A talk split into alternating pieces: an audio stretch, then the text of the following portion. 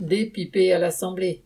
Le lancement des débats sur la réforme des retraites le 6 février a été le début d'une foire d'empoigne à l'Assemblée nationale sur laquelle, comme on pouvait s'y attendre, les projecteurs médiatiques ont été braqués. Le point qui a animé la première journée a été la question d'une motion référendaire, les groupes de la NUPES et du RN soutenant chacun la sienne. Les arcanes du règlement de l'Assemblée ont fait que seule celle du RN a été soumise au vote, ce qui a poussé les députés de la NUPES à crier au déni de démocratie.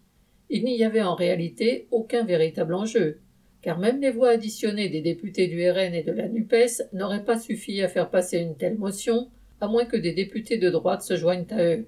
Encore cela n'aurait-il été qu'une toute première étape, car il aurait fallu ensuite que le Sénat vote cette motion, et enfin que Macron lui-même donne son accord pour qu'un référendum puisse avoir lieu.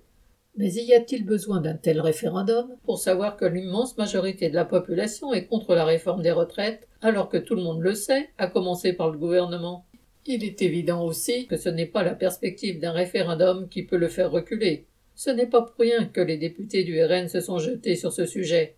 Parler de référendum leur permet de prétendre être du côté de ceux qui sont contre la réforme, tout en désavouant en fait les manifestations et les grèves.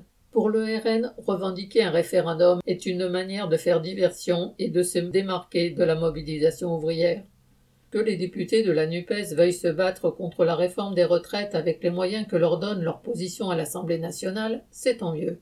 L'élection à un poste de député peut au moins donner une tribune pour dénoncer les manigances du pouvoir.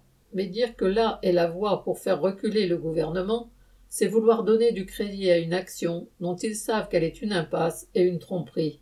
Eux-mêmes, du haut de cette tribune, devraient dénoncer le fait que l'Assemblée nationale n'a aucun pouvoir et que la plupart des débats ne sont donc que du spectacle pour accréditer l'illusion de la démocratie. Tout en étant député, il pourra affirmer que c'est bien dans la rue et dans les entreprises, par les manifestations et par la grève, que les travailleurs pourront faire reculer le gouvernement et le grand patronat. Ne pas le faire, se borner à vouloir mettre en valeur leur propre action parlementaire, en semant ainsi l'illusion qu'elle pourrait par elle-même faire échec aux volontés du pouvoir, c'est se prêter eux aussi à une diversion. Heureusement, elle n'empêche pas les travailleurs de descendre dans la rue. Pierre Royan.